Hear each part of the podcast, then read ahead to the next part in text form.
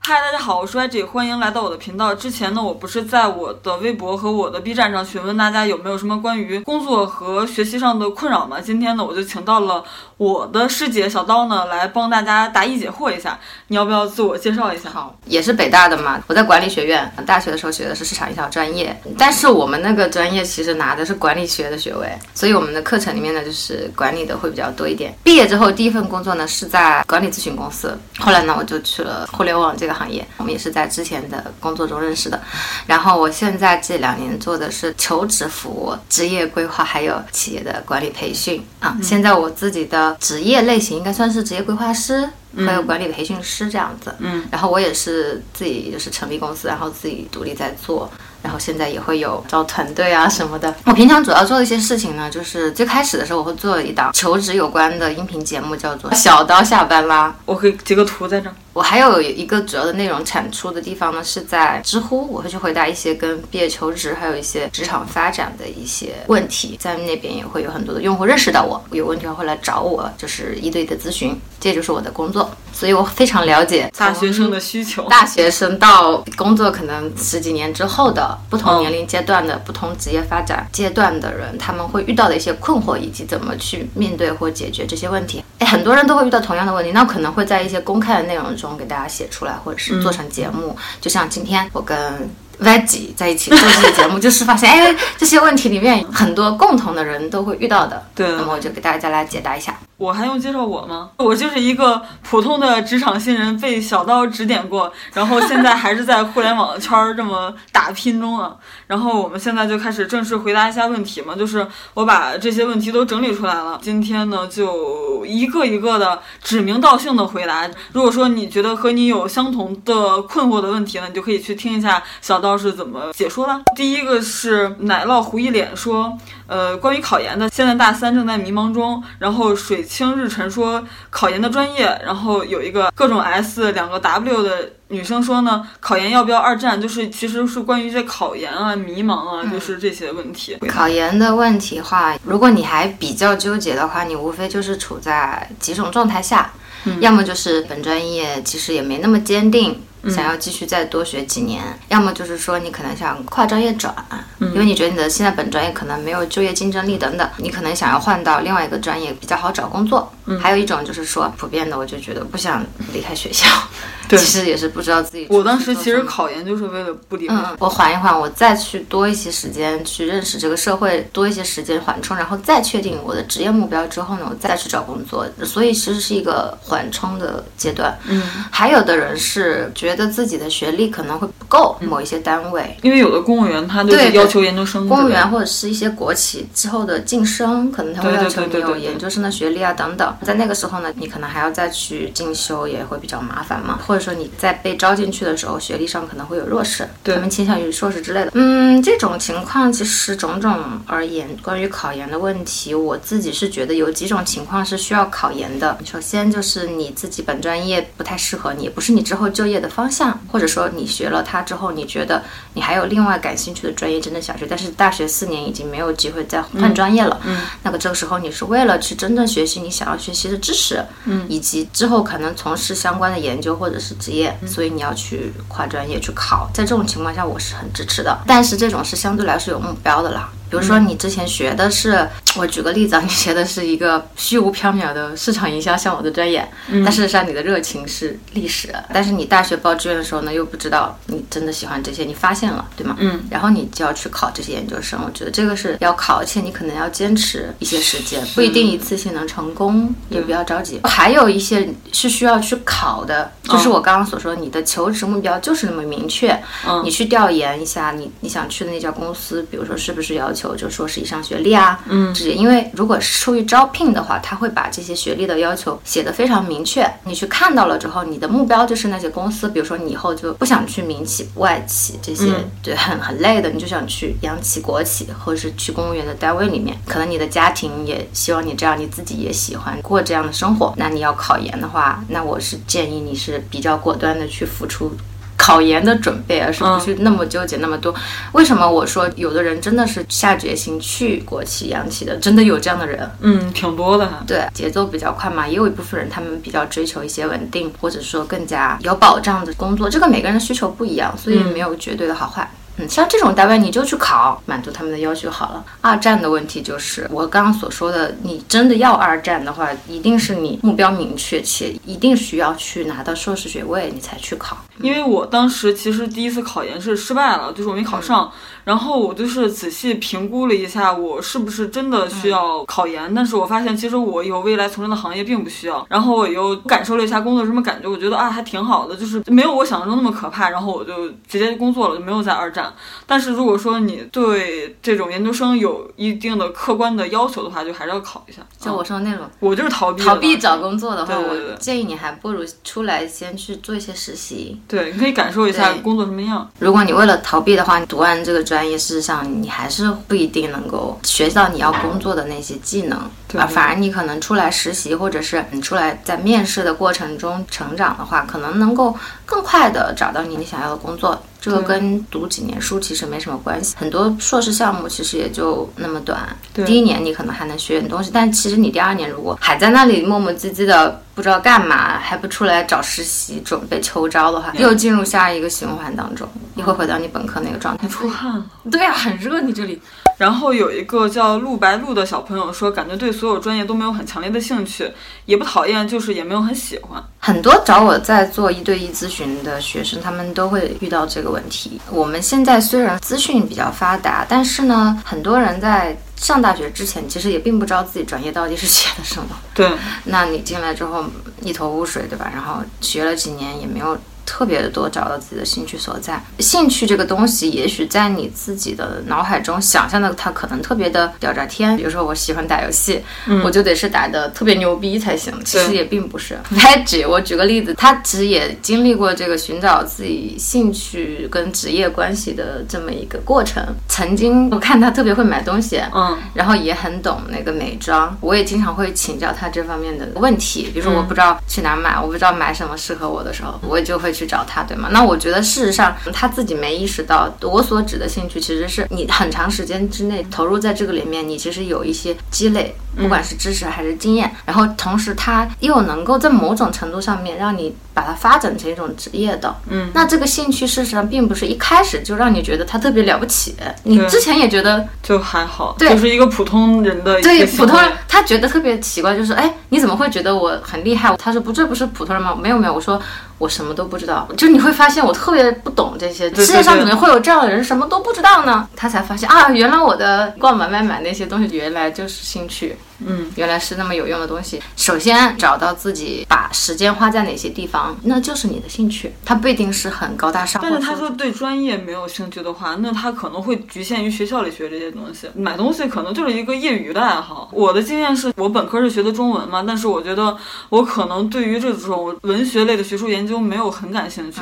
然后我想写写点东西，然后呢我就报了一个艺术的双学位，然后我会去做一些写剧本啊、排话剧啊，就这些工作。但是我。我现在没有从事相关的工作，就是当成了我的一个经历，然后就是我可能我公司以后开年会的时候，我可以帮公司的节目，对对对，就是写个剧本，也就是这样了。你想象的你喜欢的专业，也不一定未来会真的去从事这一方面的工作。嗯，另外一点就是在你的热爱的事情上面持续的花时间。嗯，我举个例子吧，现在有很多人都是喜欢打狼人杀的，我也是嘛。玩狼人杀的人里面，其实有一些大的主播，他最初可能只是喜欢打，在那个年代看起来。也是不务正业，而且那个年代他们没有这么好的直播平台、粉丝送礼物、签约经济这种商业模式，其实他们会很辛苦去一直做那些视频解说啊什么的，然后去打比赛什么。事实上他们也没有多有钱，对，但是有了很多成就积累之后，你会发现遇到一些现在这种媒介的发展，他们价值会迅速的去提升。嗯，所以你在一件事情上持续的投入，一定会有回报的。但你找不到你的兴趣呢，你可能只是没把它当回事，你可能忽视了它。像我的话，我的兴趣是跟人聊天儿，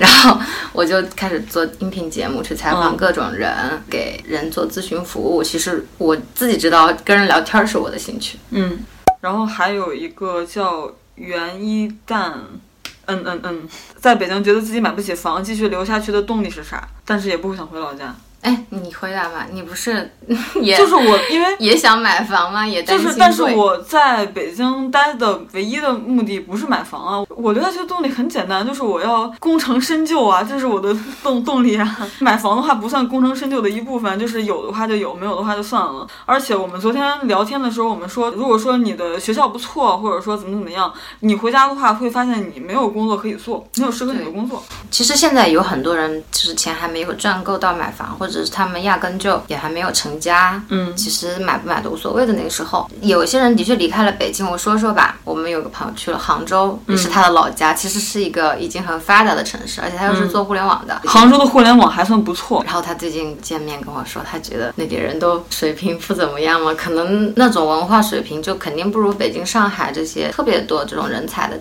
聚集地。对对对对。而且不仅仅是北京、上海毕业的人，还有全国各地的那些好的大学，都源源不断会有人才会来到这边工作。那么你周围的人的兴趣和层次，其实和他们你们能够谈论的话题和一起能够做事情的可能性，其实是更重要的。对对对。你回到杭州之后，你会发现，对吗？然后七大姑八大姨在你身边，公司里面的人其实基本上也是七大姑八大姨的生活。你在北京这边打拼了几年，然后你回到那边就会突然有一种很不适应的感觉。但是呢，他不一定会再回来。你真的在北京觉得很辛苦，或者是觉得对吧？这边房价不值啊，然后嗯，其他的生活条件也一般，那你回去也是有可能的，没有绝对说哪里好或者是不好的。当你真的觉得压力过大的时候，我是觉得你可以离开。你要接受的是中间可能会有一个这样的落差，包括生活节奏、交往的人、同事的智商水平啊。有的人呢，就真的不在乎那些东西，房子、车子什么的，或者是至少短时间内他不在乎的，他就留在北京，他也不会有什么觉得哎呦特别孤单、特别落寞在这边。但有的人就真的会惴惴不安的，那你就回去，先买了房再说。哎，或者我告诉你们还有个办法，你去老家买套房，你心里面可能会踏实一点。还有一个叫 Baby Fans 五一说，通过了司法考试，现在在律所收入不稳定，或者说很低，家里逼着考公务员怎么办？一个家在三线城市的小透明。这个主要还是聊一下家里的问题，嗯，因为这个话题其实很普遍，我会发现说。其实现在，即便是九五后的年轻人，他自己是有想法的，但是家里面好像一直都还是很传统，施加很多的压力，或者说想要控制他们。中国的这个社会就是这样嘛，因为上一代人跟下一代人之间，他的教育的资源还有他们本身地域的局限性，所以呢，就是你其实要面临的是一次你真正的意义上的独立。人格要独立的话，你就得经济独立，不能够有任何一丝的想法说我以后要靠我父母，要不然的话，很简单，你就回到。最初的摇篮其实就是一个巨婴嘛。其实成年之后，大部分的人其实都有独立的意愿，但是可能没有独立的行为，或者说自己狠不下心来去独立。因为你发现你断奶是一个很痛苦的事情，你又割舍不下父母给你的帮助，然后你又想独立，这就基本上不可能。对，这个二者只能取其一。还有一种可能性是说，你父母就是身体不太好，或者是你自己就是天生的是一个，比如说有个很温情的家庭，你希望真心实意的陪伴在他们身边，我觉得可以去。我所指的冲突点最大的是在于说，你爸妈要你怎样，我爸妈逼的和我自己的，如果这个完全没有办法综合的话，你就要考虑你如何才能真正独立的问题了。另外就是不要跟父母正面冲突，正面冲突太多，你最好是用你的工作上的进步和一些成绩告诉他们，让他觉得哇，原来我的小孩子其实也很能干，对，也不需要我来给你喂奶了，对对对对对，那他们放心了，也许就这个矛盾就会比较容易缓和。对，还有。一个叫妙。有人喜欢蓝，他想问那个考公务员或事业单位争取北京户口，但是又想从事自己喜欢的职业，就怕一辈子在体制内自己的干劲儿和活力越磨越没了，怎么办？对，我觉得你说对了。如果说你去考公务员或者体制内，就是会这样，这是你追求稳定的后果呀。有两种人，嗯，他刚刚也说了，他只是为了户口拿户口，比如说两三年直接就出来了，这种人其实也没有人会打死你。你们公司也不会把你怎么样，那你很有目标，你知道你阶段性的，你也不会在那个地方老死一辈子，那你就待两年出来，你自己有目标的呀。我觉得这种人一般是家里有点家底儿的人才会这么干，就比如说他去在北京买房子了，他把户口迁出来了，他才能说他走。不然，如果说他的户口还在那个集体户口里面，他就没法走，他得赶紧去买房。我五年之内买不起房，我待了五年，我再跳出来，我再对对对，我跳不出来的话，那你可能就真的会很久很久很久很久的待在那儿。我有一个朋友，硕士毕业之后统计局嘛，当年我们毕业的时候，那个行情是所有人都会分到房的，很不幸哦。嗯，他工作了六年都没有，当时应该是五年之内都基本上都会分到了。我觉得如果政策五年这种东西，嗯嗯，还是有风险的。如果说你工作前五年就一直是没有什么有一个一技之能的话，你再跳出来再去社会上找工作，非常非常的难。嗯，那会儿可能你就真的想动都动不了了。所以说我建议有家底儿的人的话，你可以可这么考虑。你就为了拿户口，对对对，如果说没有自己很有实力能买房的话，你就谨慎的进这个体制内吧，看自己想要啥呗。然后还有一个你光华的学妹，我就不说叫啥了。她说以前文科生高考进来的，然后没有什么特长，就是觉得同辈的压力特别大，然后不知道自己调节心态。刚跟老师刚见面，他还是说现在的同学依然还是要去什么金融投行那些，对，就是那种同辈的压力，她不知道怎么办。她可能应该也知道自己该做什么，啊但就压力太大。就是你突然觉得自己以前在中学很聪明的，对，然后来到光华就觉得自己很普通。我也是，我当时也是啊，我可能是我们省的十几名，然后我去了我们系，我们系是当时有当年的北京文科第一，然后有好多别的省的文科第一，然后就显得自己特特别别矬他。们都特别有文化，对，当时还特胖，心态爆炸不好。但是后来发现，就是这些同学他并不是说会因为自身的优点去怎么怎么样你，你就自己调节呗，你去欣赏这些人，然后你知道自己应该去什么地方，应该进步成什么样就好了，不要非得和别人比吧。反正我就这样。你像我，我当时也是以前高中的时候比较贪玩，本来学习成绩就不知道自己是什么，但是我发挥的特别好，我就去了。之后也有这样的感受，然后但我还是贪玩，我还是不是那种天天上课的好学生。有些课程什么的，我看着大家都上的特别积极，每天都很勤奋的去教室。有段时间我也特别逃避，有段时间心态也不是很好吧，总觉得跟他们融不进去。后来是因为。哎，有几堂课特别有意思，我就认认真真的去上了，学到很多东西，然后老师也很可爱。在学的过程当中呢，又哎前后桌认识了朋友，会发现他们其实跟我一开始设想的那种乖乖好学生其实也对对对对对对。其实每个人都挺有特色的，对对对也很有可以交流的东西。到这个时候，你就会慢慢的开始对这个团体比较有认同感，不会只是感受到压力。有一个叫 P R E S D T O P 的人说，工作单位中看绩点儿吗？啊、这个很有意思。有的单位真的看绩点，但是极其少。比如说你要去投行，我所了解到的，你要去顶级的投行咨询公司，他们就会看绩点。特别是咨询公司，有些公司就以强行要求在三点五以上，嗯，有的可能就是三点三、三点四也可以的，嗯，但是他会很看重。然后投行也是，你如果成绩不好的话，他就一眼就觉得你不够勤奋，或者是不够聪明等等，他会用这些东西去价值你。但是我所了解到，其他的公司不会的。尤其是我现在是要招实习生嘛，或者说招一些比较初级的员工，我也不看你绩点，我也不看你学历，我只是看你能不能达到我要求的那些东西。如果说你可以的话，那我就招你进来；如果说你不行的话，你绩点再高，你学校再好，我都不会理你。你的成绩跟你的思维的发散性和创意其实没关系的。嗯，我我其实想说的是，就是大部分的公司你会发现，他不会写上说你成绩要求什么的，所以简历上有一个小的 tips。我之前是有写过很长的一篇文章，专门在讲一些简历上百分之九十五人都会落的坑的那个文章，我之后也可以会分享给大家那个链接。你连三点三都没有，我说四分是满分的情况下，你不要傻了吧唧的写个三点零儿，你别写就行了。就比如说你的成绩在三点四、三点五以上，你觉得已经比较优秀了。对，你就或者你写一个比例，就是你是多少分之多少，对我觉得这个可能比绩点更重要。不够好的信息，你不要把它露出来。你可以把你觉得比较好的东西是个加分的东西再写上去。不写绩点，企业其实不会去查，他可能在意的就是最后你入职的时候很实在的，他会看你的学历证明、证书，然后毕业证，有可能会校验真假，因为有啊很多作假。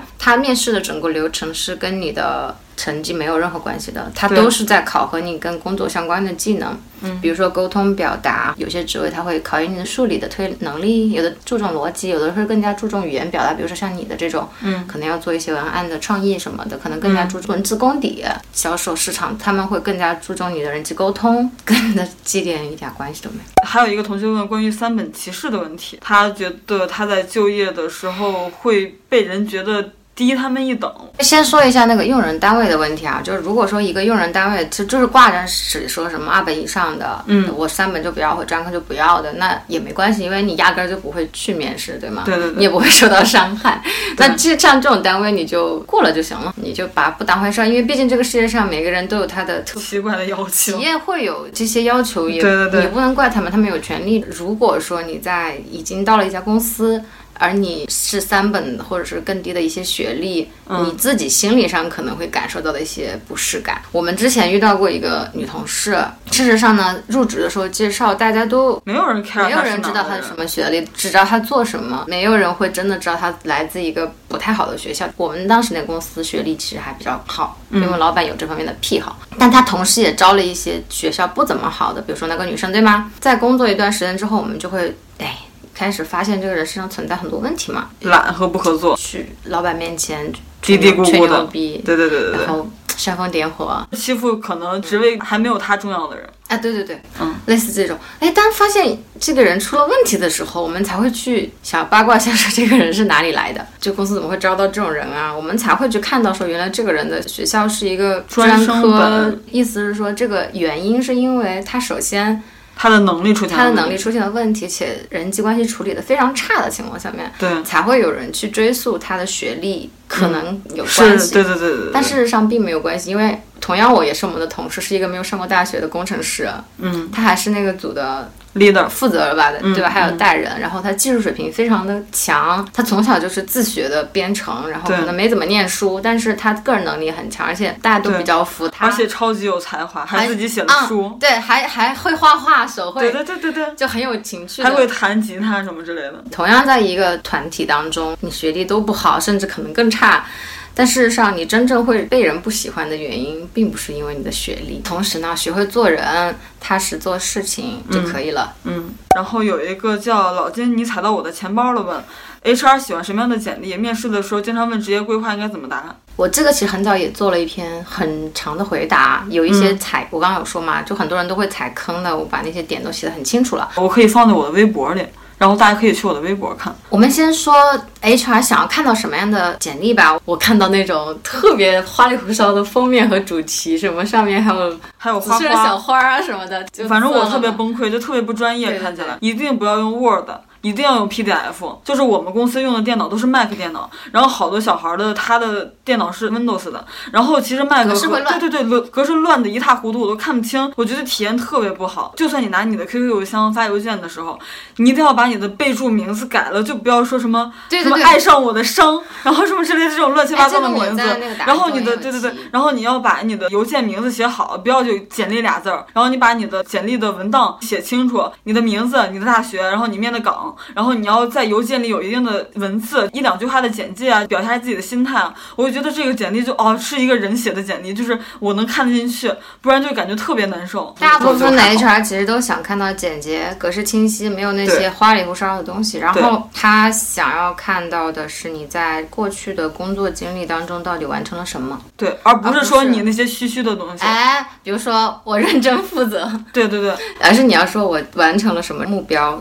然后在这个团队中，具体工作内容是什么？你要把你具体的职责，还有你达到的目标写出来，而且这个目标最好是用某种形式量化出来。你你你说有些工作怎么量化呢？如果我是卖东西，我可能销售量、销售额，你说你的销售额比较低，但是对于你们那个小部门来说也不错了，那你怎么表达呢？你可以写说我做这个期间业绩增长了多少百分比，但可能基数不是很大，对吧？嗯，这个都没关系。还有一些人说，哎，那我没有什么就是业绩可以去衡量的。那我说那行，那你把你每天做的工作量写出来也行。如果他能看到说你每天的这些日常的工作的量，就效率很高，比如说你可以说我每天可以完成两百个客服订单的那个跟踪和反馈。并且满意度是多少？嗯，其实这个也可以的，体现你的效率是高的，而且你的满意度是高的，等等。招聘你的负责人一眼能够看到你的亮点和能力所在就可以了，不要写那些虚的。哎，我勤勤恳恳，或者是踏实肯呃，干。对我特别乐于学习，这些东西都是虚话。然后一定要把那个自我评价不要，最好是对对对对，很多人的简历就是没得可写，然后一页排不满了，然后来一个三分之一的篇幅写的是自我评价我不，会看的，我会觉得对特烦。直接扔掉。你还不如把你的格式改一下，把那字儿排稀一点儿，对对对成一页儿就好了。对，但事实上它里面的那些工作内容其实描述的非常的不到位，就像我刚刚所说的那些我们想看到的目标业绩，或者是每天的工作量啊，完成的怎么样，这些具体的实实在在的信息他们又没有，他们就是一句话，我是项目助理，没了。嗯然后还有一个叫何子婉离的说，为了不考研或者害怕考研失败，所以选择了保研本校，但是对现状不是很满意，想有比较大的心态能力和社交变化。请问研究生阶段三年应该怎么规划？我为什么把这个问题摘出来？是因为听上去这个同学，因为他既然能保研，说明他可能本科的时候成绩不错哦。对，最起码是就是年级的前多少名。对，但是他好像对于未来的信心不是很够。如果你不是想要一辈子做研究的人，你读研你就会要做项目嘛，你就会知道说科研的生活到底是怎样。嗯，在那个时候，你其实最主要需要选择的是说你是否继续做科研，这是第一位的。第二位的，如果你要做科研，那你就踏踏实实的去发 paper 出成果。你这个不用多说。我们再说跟工作有关的，如果你发现，哎呀，事实上我为了保研，只是因为我成绩好而已，没关系，因为很多人在毕业的时候都有保研就保了。这个时候你觉得你不要再做研究了，不要再搞科研了，我就去工作。那你这三年做什么呢？很简单。第一年的时候把课上好，同时在暑假的时候找一份实习，研一结束时候就能开始接触社会了。嗯，我就看上你好像你大学都没做过。我在玩社团。我说这个同学也许没有，可能就是一直在图书馆里面。二年级的时候，事实上就要开始参加招聘了，或者是正式的暑期实习了。会有一些机会，就是公司会有一些暑期实习，就是在你毕业前一年的暑假。对。然后如果你表现不错，很大几率就留下来了。对对对。而且很多公司倾向于从实习生那里挖掘。对，而且他会培养。你就是你想要的这些状态上、心态上的调整，他其实公司都会去帮你做这些事情。如果公司够好的话，嗯。但是在此期间，也许你会发生一些动摇。假如说你学的还是你本专业那个，你可能不太知道那是啥，物理好了。但是你可能对于编程感兴趣，那你就应该开始在研究生一年级开始，至少就要开始自己去写代码了，自己学计算机语言啊，做一些项目，然后参加实习等等。到了最后那年的时候，就是要参加工作的招聘了。对，其实三年时间过得很快的，甚至可能来不及说你把东西学得特到位。对，但是他好像是一个没有太多社团活动的人，我建议你去参加一些对社团，对对对，对社交还挺好的。对对，但是不要参加学生会，我觉得没啥问题。对对，你没有必要去纠结，就是你觉得你缺啥，你就去做什么去弥补，肯定有方法，你就赶紧去做就好了，就不要等着，别拖。还有一个叫 Rosemond 男生，西电专业软件工程，大三工作还是考研？如果不考研直接参加工作的话，会不会竞争力不够？软件工程这个专业里面，很多人出来是做产品经理或者是工程师的，那我告诉你。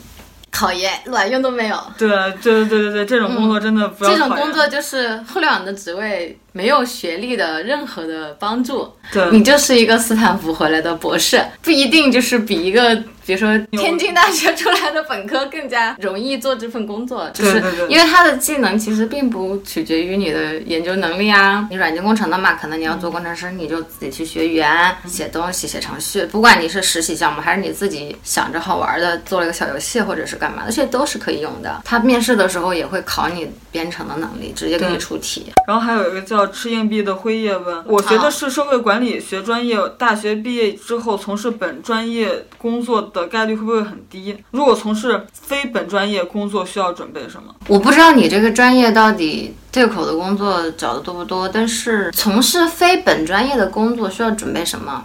太简单了这个问题，你首先找到你想要做什么工作，你不要告诉我说你现在你都不知道，咱们就没办法再继续下面的聊天。首先，你得知道你应该做什么，要准备什么。就是你去看他这个工作一开始描述的工作内容，那个要求看一下简单的。然后呢，找到一个最好是行业里边做这个的人前辈，你不管通过什么形式找到他们，找到他之后呢，你去问他这个职位面试官面你的时候会考核你什么技能。我现在的工作里面有一部分职业咨询是这样子的，就是我之前做乌龟师傅的那个是一对一的咨询，不可能我一个人告诉你所有的事情，我也不知道。有一个叫 J 的小朋友问呢，说毕业了要考公务员，但是秋招很影响备考心态，不是很喜欢本专业，但是真的很多都只要男生很迷茫啊，考公务员还是明年考研还是跨行找工作呀？我们把这下面的也一起。啊，还有一个叫金鱼吐泡泡的说兼顾找工作和考公务员，然后有一个叫颜卢的说读研、就业、出国三条路的优缺点对比，哇塞，这个这个都是很大的题啊，都是。大哥，时间就这么少，三者不知道哪个更好。很简单，你先把你觉得最痛苦的那个删了。你能够 cover 两个同时践行的事情，我看你的这个心态状态也 肯定过不了。对，我觉得其实问这几个题都都够呛。就如果我你就说我的话，我现在业务其实挺多的，我可以同时兼顾，但是因为我比较成熟嘛，但是你你在那个阶段，其实经历和经验值还有熟练程度其实都不够。可能是你第一次经历的嘛，跑完这个流程就得花你很多时间，所以我是建议你先抛掉一个你最痛苦的再说，然后两条路里面要走的话很简单，考研这条路看上去你一定不是一个专心想搞科研的人，嗯，如果你是的话，那么就不用问就不用问这些了。所以你可能也就是像我最开始说的那种缓一缓，或者是跨专业找一个更有热情一点的专业去读，那我就不赘述了。就是你考研就是考研，考公务员就是考公务员，找工作就是找工作，出国就是出国。我觉得是没有办法兼顾的。就是你选一个你最想做的，你觉得会对自己未来发展出路最好的，你不要问别人说这条三条路的优缺点对比，你自己心里应该很清楚才行。这是问不出来的，这是你自己去思考的问题。他们其实想要的是一个方法。我的意思是说，你要比如说把你觉得最痛苦的那个先抛了，然后再去想你考研是不是你真心想做的，还是缓一缓。嗯，如果你只是想缓一缓，重新寻找方向的话，那我建议你就考一次也可以，你就活过去了。嗯，考不上也不要纠结了，也不用二考了。然后呢，你自己知道自己，我操，我他妈反正是要工作的，那我就一头扎进去吧，就这个意思。但是他不太懂这个梳理的过程。嗯，世界上没有一种任何的对比会，我可以告诉你说啊，这三条路哪条一定更好。嗯，没有的，只有你内心可以告诉你，我操，哪个我最他妈烦，嗯 然后就不干了就行了。对对对，这个你一定会知道。然后还有一个人叫今天也要用心过生活，问进了国企之后发现工作不是自己想要的，纠结要不要辞职，又但是又怕辞职后还不如本来的工作。我现在有很多用户是已经在工作了三年三四年，对，然后呢，他们也会遇到一些瓶颈期，或者是觉得热情不够了的时候。我现在倒发现他有一些问题存在，并不是因为说的工作内容本身不喜欢，而是比如说没有更多突破的机会了。比如说项目类似的一直都在做，因为重复性太多，所以就不喜欢。那么我就会给他一些建议，是说他去向一些新的项目或者是跨部门的一些合作去参加，嗯，能够有接触新的东西，因为。有一种人的人格和职业发展需求是对于新鲜的呃以前没接触的东西追求多一点，有一种人是对于他自己已知的、对于他自己擅长的、已经熟练的东西有要求，所以这两种不同的人就会不一样。这种情况呢，你先去考虑你的工作内容本身是不是你所讨厌的，真的对这个从一开始就压根儿不感兴趣。比如说我举个例子，你你现在做的这个是财务，但是呢，你是一个文艺青年，你天天都喜欢跑吧跑吧跑吧，也行，就是你就是一那么野的一个人，对吧？完全就跟你的工作格格不入的这么一个热爱的东西。那么我建议你呢，就是你不是吃着碗里的，看看着锅里的锅里的，而是用一段时间去尝试和为你觉得你自己有兴趣的其他东西去投入时间。他可能不一定是要把自己的兴趣爱好发展成下一份工作，他可能是想做更有前途的工作、更有价值的工作、能赚更多钱的工作。他说不是自己想要的，他没有说没有兴趣。我觉得他想更牛逼，不是说他他想感兴趣。如果说是我的话，我就是先本来的工作不放弃，然后去拿我的业余时间去设计一下从事的下一份工作。如果说 OK 的话，那我就马不停蹄的跳，可能中间会有比较难受的一个过渡期，但是你过渡了过去，你会觉得哦，那我可能会比前任的状态好很多。前怕狼后怕虎，很怕失败的话，那你就保守一点，你该干嘛干嘛，这是我的态度。真的不知道你你想要啥。然后还有一个叫萝莉不炸毛的 同，我真的我现在开始有点生气了，其实都不知道自己想要什么，就开始提问了，就是让回答的人也很痛苦，其实。然后还有一个叫萝莉不炸毛的同学问，数学系如果继续读研的话，可以进哪些企业？各种编程软件只能是入门级别。纯理科类的专业嘛，其实去做科研的人还蛮多的。提到了编程，还有数据统计、数据挖掘这些，这两个方向都可以吧。如果你是做软件开发的，就是编程的。那你就得去学语言。你说入门级别，那肯定不行了，因为面试的时候，工程师职位就是要考你嘛，考算法题，一般是。那你自己肯定语言上面要掌握的比较熟练才可以的。然后另外就是你刚刚有说到统计的那些操作软件，软件 使用其实不是很重要，他们可能更加注重的是说跟他们公司业务相关的一些，你觉得哪些数据是值得去挖掘的？为什么这些数据值得去挖掘？这种能力才重要，而不是说他会要你现场展示一下你操作这个软件到底所以很多人其实路走偏了，数学的这个专业会有优势，或者更加需要。像你刚刚刚说数据挖掘、统计，嗯，包括现在的那些用户增长的团队里面会有专门做数据的这些 backup 的工作，嗯，然后还有那个像金融类的，像那个私募基金 hedge fund，嗯，还有投行里面也会有那些交易部门嘛，炒期货的什么的量化的那些分析的部门，然后工程师嘛也是的呀，对对对，还有一个人叫好梦优呵说。钢琴专业大四，然后钢琴水平没有特别好。之前接触过策划类的工作，我挺喜欢的，但是我也不是学这个专业的，在考虑做老师还是做策划类的工作。你喜欢教人吗？教书这个事情其实是需要用语言和比较直接的跟人的接触帮助，或者是教导别人。主播同学对这些肯定是没什么兴趣的。嗯，对。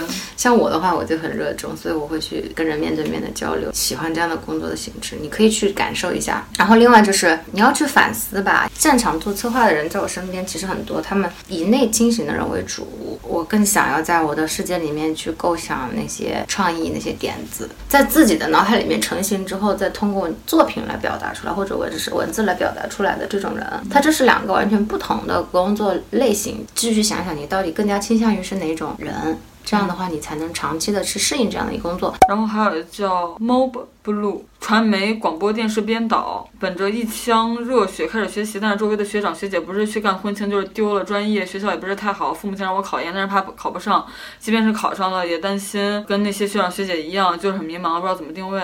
丢了专业的，这很正常的呀。那什么影视、摄影这些专业的不是都是吗？很多表演或导演系的都不干这行了，都去卖那些设备去了。但也有坚持下来的人。然后考研的话，别别别别别考研，你这个完全又是父母逼的，或者是自己逃避的，你考干嘛？你还不如。出来自己长长见识，或者说吃吃苦头呢？真的，你赶紧去找一个什么，不管是什么样的活儿去干一干，都比你在学校里面待着又惆怅两年要好呀，知道对，而且他觉得他自己专业一般，但凡是父母逼的，或者是就是想逃避的，都不用考研。还有一个叫阿拉蕾零二一二的说。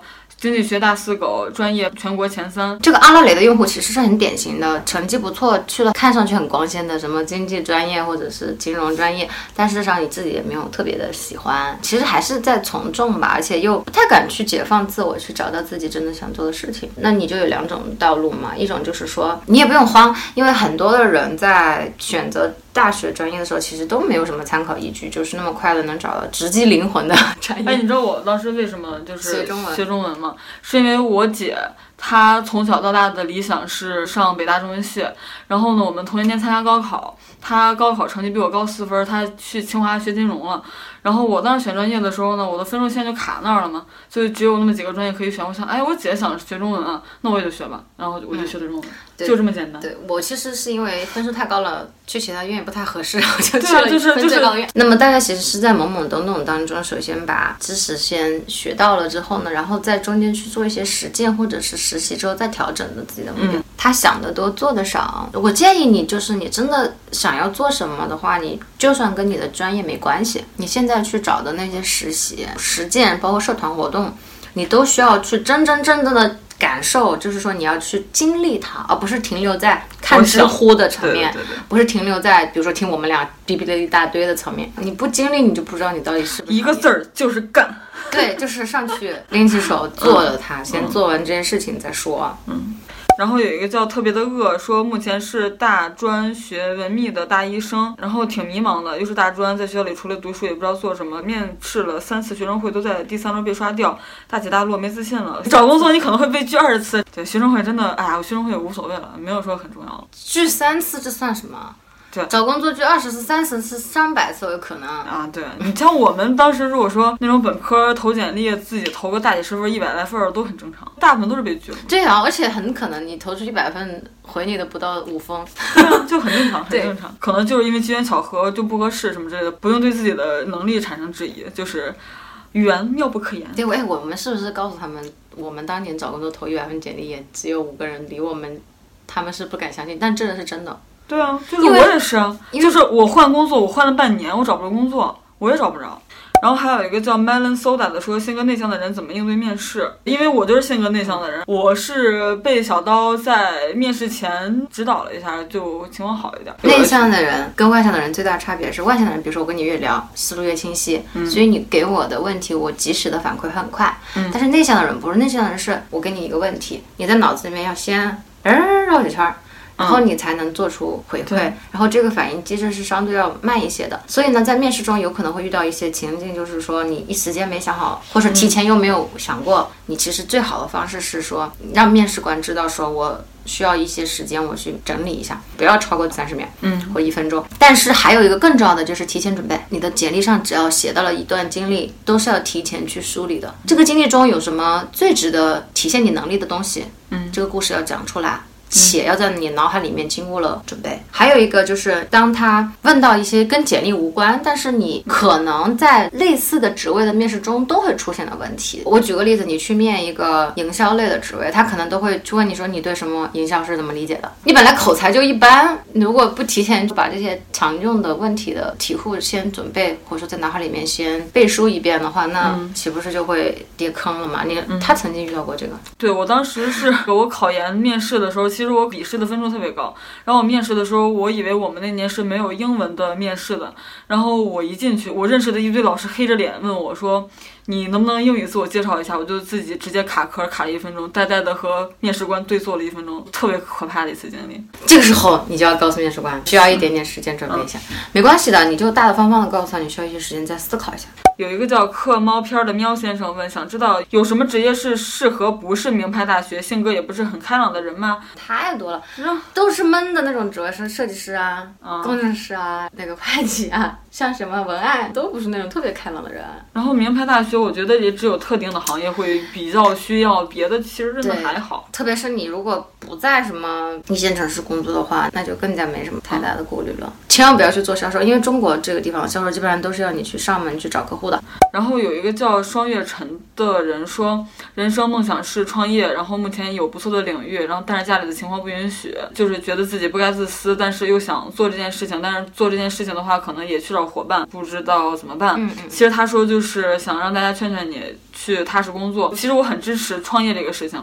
就比如说你现在条件不允许，你可能会被动的去工作几年，然后你可以在你工作稳定，然后你家庭环境稳定以后，然后再去考虑这个创业的事情，找你到时候更想做的事情就好不要急着去创业，一定要等待时机成熟。我觉得他这个情况，我说直白点，就不用做。创业真正出来自己做的人，他一定不会有这些顾虑了。已经创业，第一，你有一件非常确定的事情，你一辈子都想去完成它。我们不把创业说成什么上亿的公司，或者要带个百人团队什么的。创业也可以是自己一个人的事情，但是这件事情一定是你这辈子不去试一下，你会后悔的，嗯，或甚至你愿意付出一生的时间的。对，但是他说的这个，你完全不是，应该是想赚钱。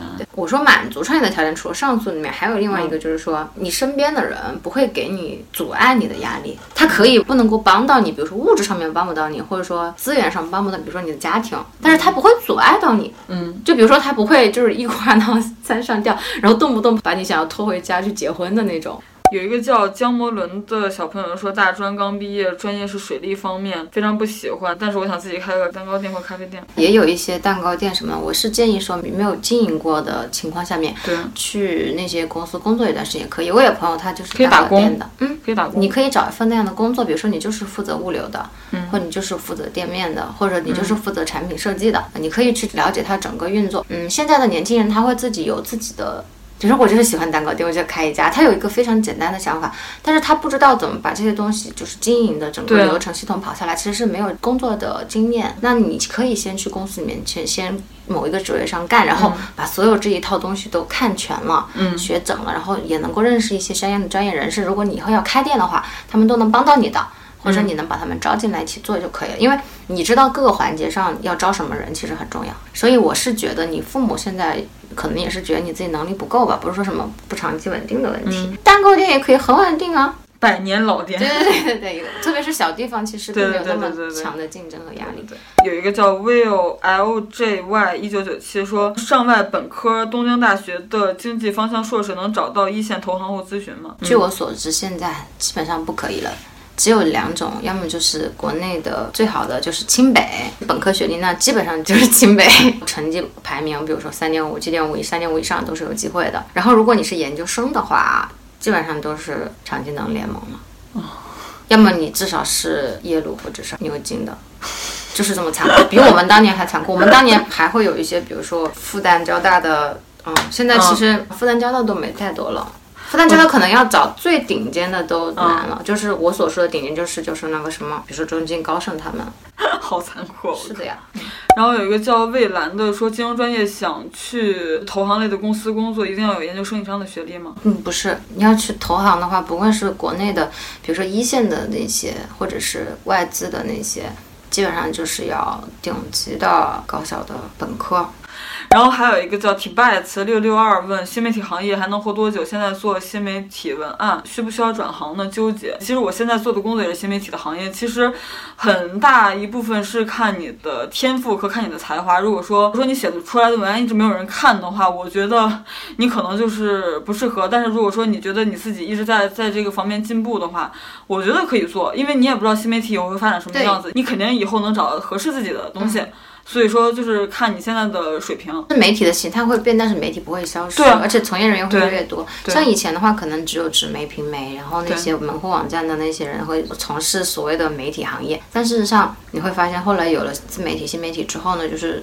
越来越多人加入进来了嘛？为了也许它只是形态在发生变化，其实内容产生的能力才是最根本的。对对对对对对。然后有一个叫超大的大鱼缸说学医的问题，我俩是真的答不了了，因为我们真的离医学药学真太远了，真的答不了了。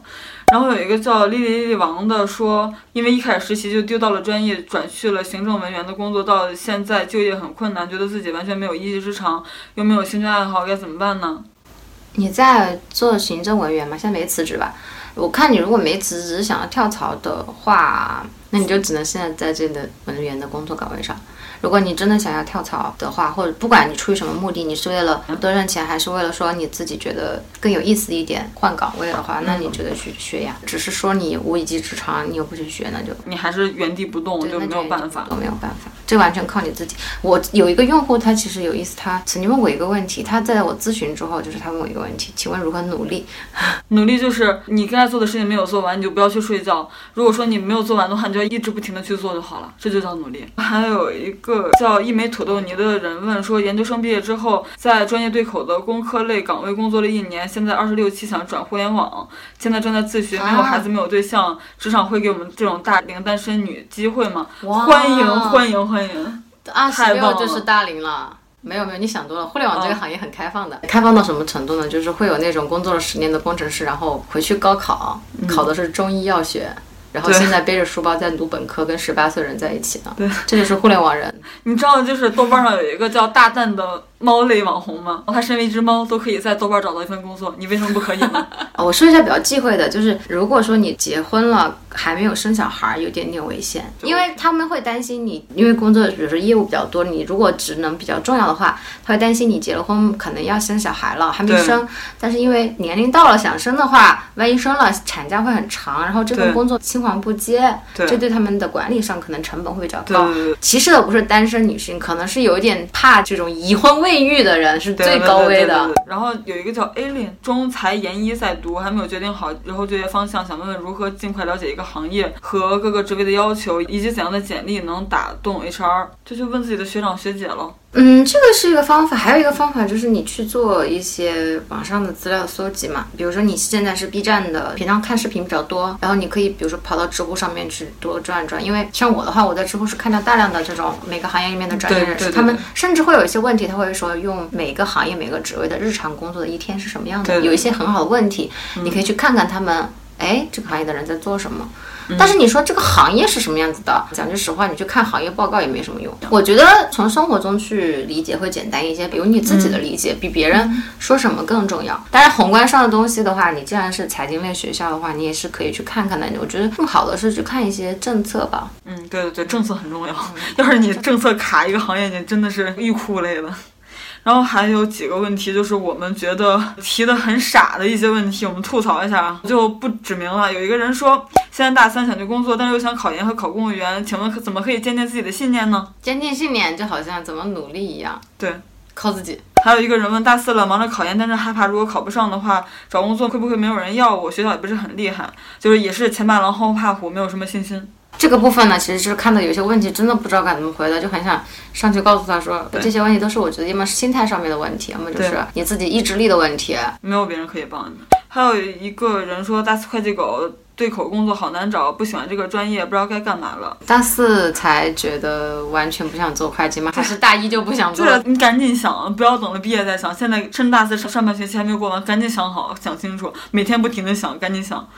然后还有说从事互联网行业需要的基本要求，讲述一下互联网行业的法则。没有法则，互联网行业是最开放的，但是由于它特别的与时俱进和特别的开放呢，对于其他行业的一些人来说，又会觉得我们我也不知道，没有一个行业有特定的法则吧？我觉得。对，然后还有一个人问说，我现在从事的某某专业，现在转行去别的地方，因为想和男朋友在一个城市，但是转行穷三年，现在可纠结了。你为什么要吐槽这个问题？我吐槽因为另一半而改变自己人生方向的所有的选择，不要为另一半去牺牲自己任何的前途和金钱上的利益，因为我不相信感情。我不相信男生能给我提供什么，所以说完全靠自己一双勤劳的双手。但是他的情感观只是他的，对你也可以有你的，我也有我的。我我比如说我遇到这种问题，我绝对是跟着男朋友走的，因为我觉得工作哪里都有，我在哪里都可以做。但是人如果是是因为分离而。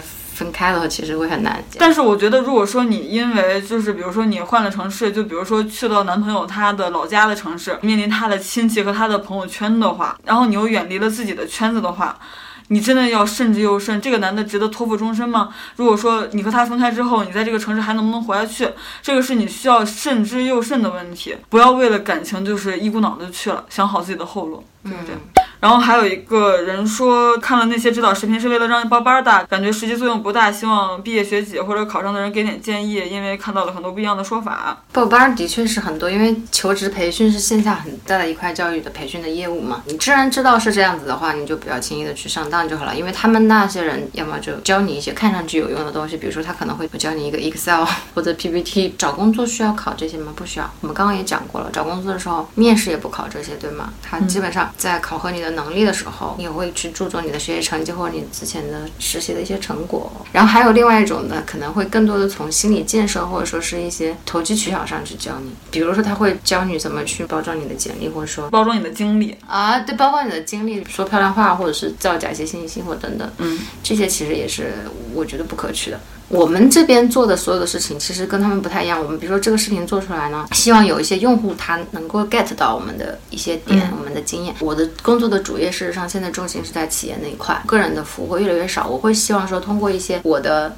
比如说课程，还有一个知乎 Live 是叫做如何找到适合你的职业。很多人就比如说都在问说，我不知道我该干嘛。对对对，还有最后一个问题就是说，就业没有方向，完全不知道自己喜欢的、想要的。问这个的人太多，就几乎百分之五十以上人不知道自己干嘛。我就会希望说，我做出来的这个内容，你们看了之后能够帮助你们去梳理你适合做什么，而不是说很盲目的一定要是啊想出来说我喜欢什么，我的兴趣是什么。不一定的，因为你的兴趣不一定会变成你的职业，而你做什么不一定是长期不适合你的。对，也许你就误打误撞，你就去做了一件你适合的事情。我做那个内容就是希望大部分迷茫的人可以通过比较短时间的学习，可以去了解，然后他们消除问题之后就不用来找我了，因为找我的话其实时间很有限。可以先去你的知乎，可以去知乎 Live 上听，但是那个找到适合你的职业那那个 Live 会去梳理你的一些人格特征和你的天赋，因为有的人是不知道的，对自己自我认知。是不够的，对对对对对。通过这个去找到你适合的领域，同样这个也在网易云课堂那边会有，那个是视频的，所以它收看和学习的体验会好一些，章节比较清晰。然后我都会把那些链接。